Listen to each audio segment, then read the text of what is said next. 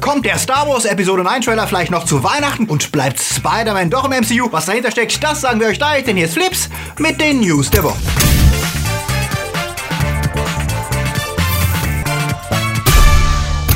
Die Themen der Woche. Sonic Shock Defense. Jurassic World Sequel wird anders. Thor arbeitet bei der NASA. Keine Zukunft für Daredevil. Doctor Strange kommt wieder und Schulpanik durch Smash Bros. Ultimate. Flips wird im Dezember unterstützt von unseren Flips Guardians. Akoya, Anja Scholz, Alec Trasher Newhold, Onno Treibholz, Dennis Heide, Kati Uzumaki, Daniel Schuh, Marc-André Schreiber, Toni Barth, Derby, Dominik Richter, Silko Pillasch, Luca Kamens, Sepp Kerschbaumer, JFK Faker, der Twaslöper und T-Unit CB. Ein großer Dank Dank geht natürlich auch raus an unsere Flips Junior Guardians. Vielen Dank für euren Support. Wenn ihr auch unter der Woche keine Flips News verpassen wollt, dann folgt uns doch auf Twitter, Facebook oder Instagram. Detective Pikachu sorgte vor wenigen Wochen mit seinem ersten Teaser-Trailer für Überraschung und Begeisterung, denn der plötzlich flauschige Pokémon schien seltsam, aber dennoch gelungen. Sein alter Erzgegner Sonic will ihm das jetzt nachmachen und bekam diese Woche ein Motion Poster. Und während Deadpool Ryan Reynolds ja Pikachu im Original die Stimme leiht, wird bei Sonic der Deadpool-Regisseur Tim Miller Regie. Und dessen Entscheidung, Sonic im Film realistischer aussehen zu lassen, wurde von den Fans eher kontrovers aufgenommen. Das Fell und die muskulösen Beine schienen sie zu verstören und sorgten für jede Menge entsprechender Scherze auf Twitter. Noch kontroverser könnte die Entscheidung sein, die das Motion Poster noch nicht enthüllt, denn Sonics Augen sollen weniger cartoony, sondern auch realistischer sein. Eine Entscheidung, die wohl selbst Sega eher so mittelfand, wie Tim Miller zugibt. Außerdem soll Sonics legendäre Geschwindigkeit für den Film ausgebremst werden. Zu Anfang hätte er quasi eine angezogene Handbremse, die sich mit dem realistischen Setting besser verträgt. In gut einem Jahr wissen wir dann, ob sich das auszahlt und wie es aussieht, wenn Sonic einen realistischen Dr. Robotnik verprügelt. Wie findet ihr den Look und wie steht ihr generell zu einem Sonic-Film? Sagt es uns in den Kommentaren. Jurassic World 2 bekam ja eher ähm, gemischte Reaktionen, auch wenn ich das Ganze als trashiges Dino-Spektakel mit coolem Look durchaus unterhaltsam fand. Doch wer jetzt hofft, dass nach Teil 2 im nächsten Sequel die befreiten Dinos die USA übernehmen und Städte verwüsten, der wird enttäuscht werden. Im Gespräch mit der Seite Jurassic Outpost verriet Regisseur und Produzent Colin Trevorrow, dass er es spannender fände, wenn sich die Dinos in die Wildnis zurückziehen und dort bleiben und Beute machen. Es wäre doch viel cooler, wenn man durch einen Wald fährt oder campt und plötzlich käme ein Dinosaurier aus dem Unterholz, als wenn so ein Vieh durch eine Stadt rennt. Was merkwürdig klingt, hat doch die Post-Credit-Szene des letzten Films angeteased, dass Flugsaurier in Las Vegas landen. Immerhin teast Trevorrow an, der Film würde die Geschichte zu Ende führen, die Jurassic Park damals gestartet habe, was hoffen lässt, dass endlich mal was Neues passiert als Varianten von Dinos rennen auf einer Insel rum. Was der Film wirklich bringt, wissen wir erst im Sommer 2021, wenn er im Kino startet. Wollt ihr die Viecher lieber in der Wildnis sehen oder in der Stadt? Sagt es uns in den Kommentaren. Die Fans beruhigen sich ja nur langsam wieder nach dem Trailer zu Avengers Endgame. Doch immerhin sorgte der erste Blick aufs Finale auch für einige kuriose Reaktionen. Denn die NASA reagierte auf die Bitte vieler Fans, sie sollten doch bitte Tony Stark aus dem Weltraum retten. Sie twitterten an Marvel, sie sollten in der Mission Control unbedingt auf den Satz Avengers, we have a problem warten. Und wenn das nicht hilft, sollten sie auf der Bodenstation alle Ressourcen nutzen, um das Weltall nach Tony abzusuchen. Dazu gab es ein nettes Foto, in dem Thors Hammer versteckt war. Darauf angesprochen antwortet die NASA nochmal, Thor stünde für Thermal Operations und Resource Officer und er wäre einer ihrer wichtigsten Mitarbeiter. Okay. Aber zurück zu Endgame. Marvel geht ja in die letzte Runde mit Phase 3. So viel dürfte nach dem düsteren Trailer klar sein. Doch dass es danach weitergeht, daran besteht ebenfalls kein Zweifel. Wir wissen ja, dass Spider-Man Far From Home bereits in den Startlöchern steht, dass Black Widow einen eigenen Film bekommt und natürlich wird auch Black Panther wieder im Kino zu sehen sein. Diese Woche berichtet der Hollywood Reporter, dass wir auch mit Doctor Strange schon bald wieder rechnen dürften, denn das Drehbuch für Teil 2 fände sich in der Entwicklung wieder unter Regisseur Scott Derrickson. Gedreht würde 2020 und 2021 käme der Doc dann wieder ins Kino. Darin dürfte es wohl auch um Mordo als einen der Gegner gehen, der ja am Ende von Teil 1 zur dunklen Seite überwechselte. Doch er dürfte wohl nur einer der kommenden Gegner sein. Vermutet werden außerdem Nightmare, der Herrscher der Traumdimension, der für einige wirklich coole Freddy Krüger-mäßige Szenen gut sein könnte. Und vielleicht darf des Doktors Love Interest Christine Palmer ja diesmal auch mehr machen als nur rumstehen. Immerhin ist sie im Comic eine der Night Nurses, die Heilerin der Superhelden. Wir bleiben mal gespannt, denn Dr. Strange bot ja einige der interessantesten optischen Ideen in Marvel-Filmen und außerdem ein originelles Ende, das sich angenehm vom üblichen Gekloppe unterschied. Doch erstmal sehen wir, welche Rolle der gute Doktor in Endgame spielt. Denn er war es ja, der eine Zukunft sah, in der der olle Handschuhschwinger nicht siegte. Sony hat ja ein wirklich gutes Jahr, was Superhelden angeht. Mit Venom legten sie einen überraschenden Erfolg hin. Die Fans warten gespannt auf Far From Home und der Animationsfilm Spider-Man A New Universe wird nicht nur von Kritikern in den höchsten Tönen als einer der besten Spider-Man-Filme ever gelobt. Und ja, Leute, das können wir nur unterschreiben. Guckt ihn euch an, denn er ist echt fantastisch geworden. Doch bei all dem Erfolg bleibt ein bitterer bitterer Beigeschmack, denn wir wissen ja, dass Sonys Vertrag mit Marvel, der Spider-Man im MCU erscheinen lässt, nicht ewig gültig ist. Und je erfolgreicher Sonys eigene Projekte wie Venom sind, desto größer schien die Chance, dass die Zusammenarbeit mit Far From Home auslaufen könnte. Auch wenn die Zusammenarbeit für beide Seiten bisher erfolgreich war, lief sie nicht ohne Probleme ab. Kevin Feige war ja wohl alles andere als happy darüber, dass Sony darauf bestand, Far From Home für 2019 anzukündigen, da das die Spannung, ob Spidey nach Endgame wieder lebt, ziemlich ruiniert. Und wir wissen ja auch noch, wie Feige auf Amy Pascals Äußerung reagierte. Sie könne sich vorstellen, dass Tom Holland auch in Venom auftaucht. Marvel will die Kontrolle behalten und das könnte einer Vertragsverlängerung zwischen Marvel und Sony im Wege stehen. Amy Pascal von Sony hofft in einem aktuellen Interview mit Vanity Fair allerdings, dass es Möglichkeiten gibt, das Problem zu lösen. Gefragt, wie sie die Zukunft sieht, wenn der Vertrag ausläuft, meinte sie, mir ist zum Heulen. Ich hoffe, es gibt eine Zukunft, in der wir weiter zusammenarbeiten können. Sie betont nochmal ihren tiefen Respekt vor Kevin Feige und bezeichnet die Zusammenarbeit mit ihm als einen der Höhepunkte ihrer Karriere. Was natürlich nicht bedeuten muss, dass wir sicher sein können, Spidey weiterhin im MCU-Film zu sehen. Aber zumindest scheint Verhandlungsbereitschaft auf Seiten von Sony vorhanden zu sein. Wir hoffen mal, dass zum Wohle der Fans nicht wieder Marketinginteressen vor Vernunft gestellt werden und auch Marvel bereit ist, Sony etwas entgegenzukommen. Denn dass die Spider-Man mittlerweile auch alleine gut erzählen können, das haben sie mit dem Animationsfilm eindeutig bewiesen. Wie ist eure Meinung dazu? Sagt sie uns. Star Wars. Ja, ein paar Wochen war es ja ruhiger. Da wird es wieder mal Zeit für einen Blick in die Gerüchteküche. Die werden ja zurzeit hauptsächlich über Spielzeughersteller befeuert, ihren kommendes Merchandise-Ausblick auf Episode 9 gibt. Konsens scheint zu sein, dass einer der wichtigsten Handlungsorte eine Dschungelwelt, ein weiterer Wüstenplanet, der eher nicht nach Jakku aussieht, ist und eine Sumpfwelt, wobei die Chance besteht, dass der Sumpf sich am selben Ort befindet wie die Dschungelsee. Außerdem berichtet Making Star Wars, dass wieder im Black Park gedreht wurde, in dem auch schon Szenen mit dem Millennium Falcon für Episode 7 entstanden und dass verkohlte Baumattrappen aufgebaut wurden. Vielleicht kehrt Rey ja nach Takodana zurück, der Ort also, an dem Maskanata ihr das Lichtschwert von Anakin Skywalker gab. Außerdem wird berichtet, dass Kylo wohl seine Maske flickt und in Teil 9 wieder tragen wird. Und einer der Gründe dafür ist vermutlich ganz prosaisch das Merchandise, da sich die maskenlose Kylo-Version als Actionfigur nicht sonderlich gut verkauft hat. Aus ähnlichen Gründen werden wohl auch die Knights of Ren wieder auftauchen, da sie coole Kostüme haben und sich hoffentlich besser verkaufen werden. Und wenn wir gerade bei Figuren sind, die hauptsächlich vorkommen, um neue Actionfiguren zu verkaufen, es wird Red Dead Troopers geben. Das ist eine neue Eliteeinheit von Stormtrooper mit roter Rüstung und schwarzen Streifen. Aber mal ehrlich, nachdem auch die viel gehypten Death Trooper in Rogue One jetzt kein so großer Unterschied zu normalen Stormtroopern war, können wir sie wohl getrost als dieselben Typen in anderer Farbe abheften. Und äh, schießen können sie vermutlich genauso wenig wie ihre Kollegen. Ach ja, und BB-8 soll sich angeblich mit einem Druiden namens Dio anfreunden, der ihn als eine Art Ersatzvater ansieht. Okay, doch das sind die kleineren Gerüchte. Wirklich interessant war einer, der besagt, der erste Trailer zu Episode 9 könnte schon zu Weihnachten kommen oder zwischen Weihnachten und Neujahr. Diese Gerüchte besagen, Bob Iger, also der Disney-Boss, hätte aus dem Flop von Solo gelernt, dessen Werbekampagne ja viel zu spät losging und wolle deswegen jetzt schon den Hype anfeuern. Ein weiterer Hinweis ist ein Weihnachtsspecial, das in Disney World gedreht wurde und in dem der Moderator sagt, und bleib jetzt dran für einen ersten Blick auf eine weit, weit entfernte Galaxis, was natürlich als Ansage für einen Trailer verstanden werden kann. Allerdings könnte es auch nur ein Trailer für Galaxy's Edge sein, das neue Star Wars Land, das Besuchern des Disney Parks ein Eintauchen in die Welt der Star Wars Helden und Schurken bieten soll. Wobei das ja streng genommen kein erster Blick wäre, denn über Galaxy's Edge ist ja schon jede Menge Material veröffentlicht worden. Es bleibt also ein Hoffnungsschimmer, dass Lucasfilm nach einem für sie sehr kontroversen und schwierigen Jahr die Fans noch mit einem positiven Hype nach 2019 entlassen möchten. Möge der Hype mit uns sein.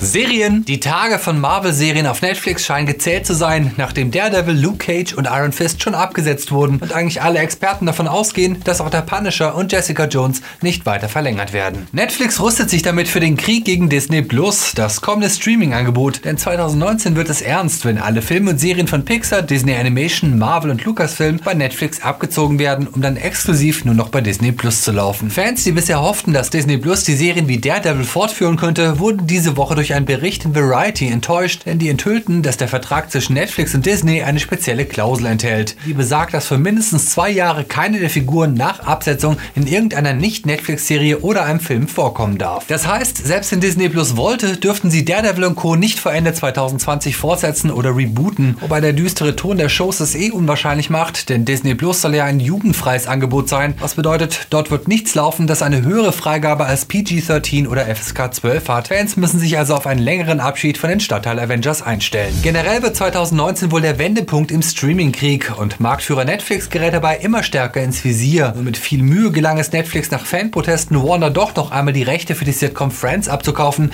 die eigentlich im Januar ausgelaufen wären. Nur durch die Zahlung von knapp 100 Millionen an Warner Media konnte Netflix zumindest fürs kommende Jahr die Serie exklusiv behalten. Doch das wird wohl kaum von Dauer sein, denn Warner plant wie Disney ebenfalls seinen eigenen Streamingdienst zu starten und da wäre Friends eine sehr wichtige Serie, um Zuschauer zu ködern. Ähnlich sieht es mit NBC Universal aus, der in The Office Millionen von Fans hat, die derzeit ebenfalls auf Netflix zuschauen. Auch NBC Universal denkt laut über bessere Verwertung nach. Was bedeutet das für die Zukunft? Einerseits bekommen die Zuschauer viele aufwendige und teure Exklusivserien. Amazon produziert seine Herr der Ringe Serie, Disney Plus neue Star Wars und Marvel Shows mit Kinobudgets, Apple produziert eine Serie basierend auf Time Bandits und Netflix investiert weiterhin Milliarden in seine Originals. Der Streaming-Krieg bedeutet aber auch, die Zeiten der Flatrates, die einem fast alles bieten, ist vorbei. Seit 2010 hat Netflix die Rechte an über 2000 Filmtiteln verloren. Das ist fast ein Drittel ihrer Bibliothek. Die Anzahl der Serien hat sich in derselben Zeit zwar verdreifacht, was aber auch an den vielen Eigenproduktionen liegt. Der Kampf um populäre Shows von Fremdproduktionen wird immer härter und die Rechte dafür immer teurer. Dieses Mal konnte Netflix, Hulu und Apple noch ausstechen beim Kampf um Friends, aber das wird nicht immer so sein. Wir als Zuschauer müssen uns wohl daran gewöhnen, dass wir zukünftig wieder zurückfallen in die Zeiten des Kabelfernsehens, wo wir entweder nur ein beschränktes Basisangebot haben oder für alle möglichen Einzeldienste nochmal extra bezahlen. Fraglich bleibt allerdings, ob der Markt das hergibt. Klar, Disney hat mit Marvel, Pixar und Star Wars genug Angebote, um erfolgreich zu werden. Ob allerdings genauso viele Zuschauer bereit sind, nur für Warner-Filme und Serien zu bezahlen, darf bezweifelt werden. Denn DC und Harry Potter alleine sind etwas mager, um monatlich dafür zu löhnen. Fest steht, die Zukunft wird für uns teurer. Und das ist wirklich furchtbar schade. Star Wars macht sich auf der Leinwand zwar rarer in nächster Zeit, dafür sind sie in Serienform umso umtriebiger. Die Mandalorian Live-Action-Serie hat mit Pedro Pascal ihren Hauptdarsteller gefunden und kann mit Carl Weathers, Nick Nolte, Giancarlo Esposito auf einige Allstars setzen und hat obendrein tatsächlich den deutschen Kultregisseur Werner Herzog an Bord. Allerdings als Schauspieler. What the fuck?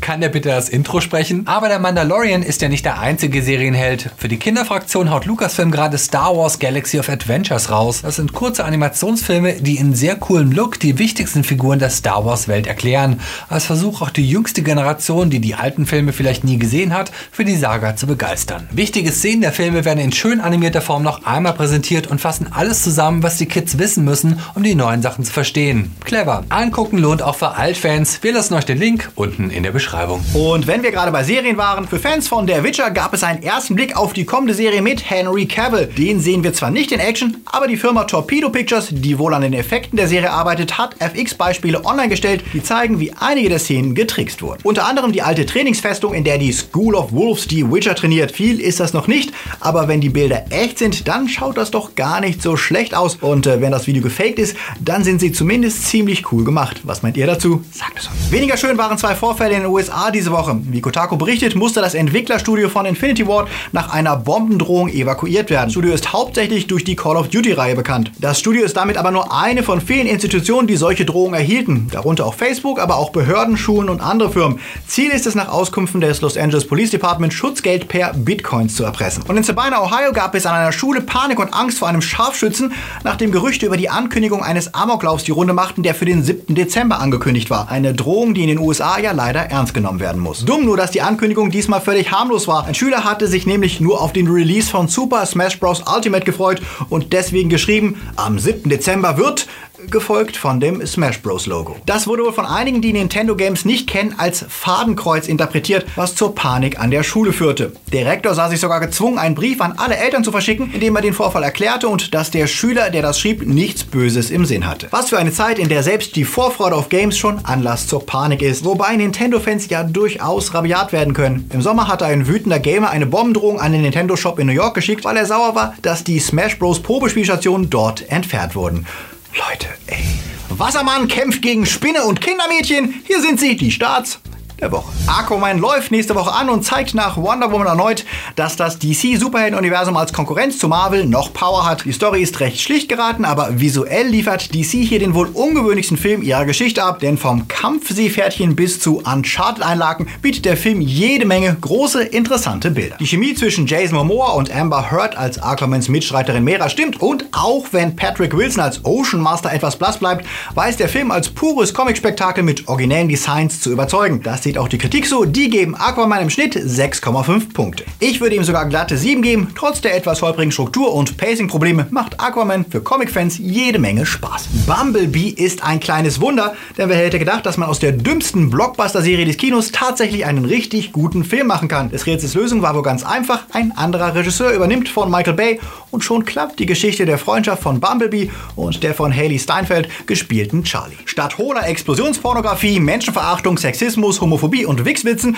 erzählt Bumblebee eine liebevoll altmodische Geschichte übers Erwachsenwerden und Freundschaft und wie cool es wäre, einen Riesenroboter zum Kumpel zu haben. Und oh Wunder, Bumblebee sieht sogar so aus wie der Käfer, in den er sich verwandelt. Eine der größten Designsünden der bisherigen Transformers, dass sie keinerlei Ähnlichkeit hatten mit ihren Fahrzeugen. Bumblebee ist nicht nur für Fans des 80er Jahre Kinos sehenswert, sondern auch für alle, die die bisherigen Transformers-Filme gehasst haben und vielleicht sogar für die, die sie mochten. Das sieht auch die Kritik so. Die gibt 7,5 Punkte im Durchschnitt und ich schließe mich da einfach mal an. Mary Poppins ist ja einer meiner liebsten Disney-Filme und die Lieder sind seit frühester Kindheit in mein Gehirn gebrannt. Da war ich natürlich sehr gespannt auf das verspätete Sequel, in dem Emily Blunt jetzt die Rolle von Mary Poppins spielt und Lin-Manuel Miranda als Ersatz für Dick Van Dykes Burt erhalten muss. Die mittlerweile erwachsenen Kinder aus Teil 1 sehen sich Todverderben und Wohnungslosigkeit gegenüber und können etwas Aufmunterung von Mary dringend gebrauchen. Formal hält sich das Sequel sehr eng an die Vorlage und man spürt das Bemühen, noch einmal dieses klassische Mary Poppins Feeling zu erzeugen. Die Schauspieler machen ihre Sache insgesamt sehr ordentlich, auch wenn man Miranda deutlich anmerkt,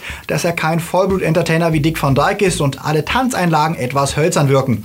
So richtig übergesprungen ist der Funke bei mir deswegen wohl auch nicht, wohl auch weil jede Szene wie eine etwas schlechtere Version einer Szene des Originals wirkt. Und der verzweifelte, düstere Grundtenor des Films mit der angestrebten, leichten, fantasievollen Welt von Mary kollidiert. Die Kritik war trotzdem gut unterhalten, sie gibt durchschnittlich 7,5 Punkte, ich würde eher so 6,5 geben. Wenn ihr keine News verpassen wollt, dann abonniert uns doch und aktiviert die Glocke, die Jingle Bell, die euch sagt, wenn ein neues Video da ist. Und für die tägliche Portion Filmnews folgt uns doch gerne auch auf Facebook, Twitter oder Instagram. Und wenn ihr es noch nicht getan habt, checkt unsere Top 5 aus mit allem, was ihr zu Albus Dumbledore, dem Blutpakt und Grindelwald wissen müsst. Wie jedes Mal geht unser winterlicher Dank an alle, die Flips auch in der kalten Jahreszeit warm halten. Die Guardians, die Junior Guardians und wie ihr hier seht, die Flips Time Lords, die jeden Monat einen Zehner springen lassen. Danke an euch, genau wie an die Patronus und Padawans. Ihr helft mit, dass es diesen Kanal auch im nächsten Jahr noch gibt. Und wenn ihr auch mal euren Namen hier lesen wollt, denkt dran, jeder, der uns, egal auf welcher Flipstufe, ab 2 Euro aufwärts noch in diesem Monat unterstützt, wird im letzten Newsvideo des Jahres einmalig präsentiert. Also checkt mal unser Patreon oder Steady aus. Oder lasst uns doch einmalig ein kleines Weihnachtsgeld per PayPal da. Die Links sind wie immer unten in der Beschreibung. Euch noch einen wumbeligen dritten Advent und denkt dran, noch alle Geschenke zu kaufen. Haltet euch warm und wir sehen uns am Mittwoch in unserem Weihnachts-Livestream wieder. Da gibt es ja noch für alle, die live dabei sind, die Chance, etwas zu gewinnen. Also notiert euch den Termin und bis dann. Läuft.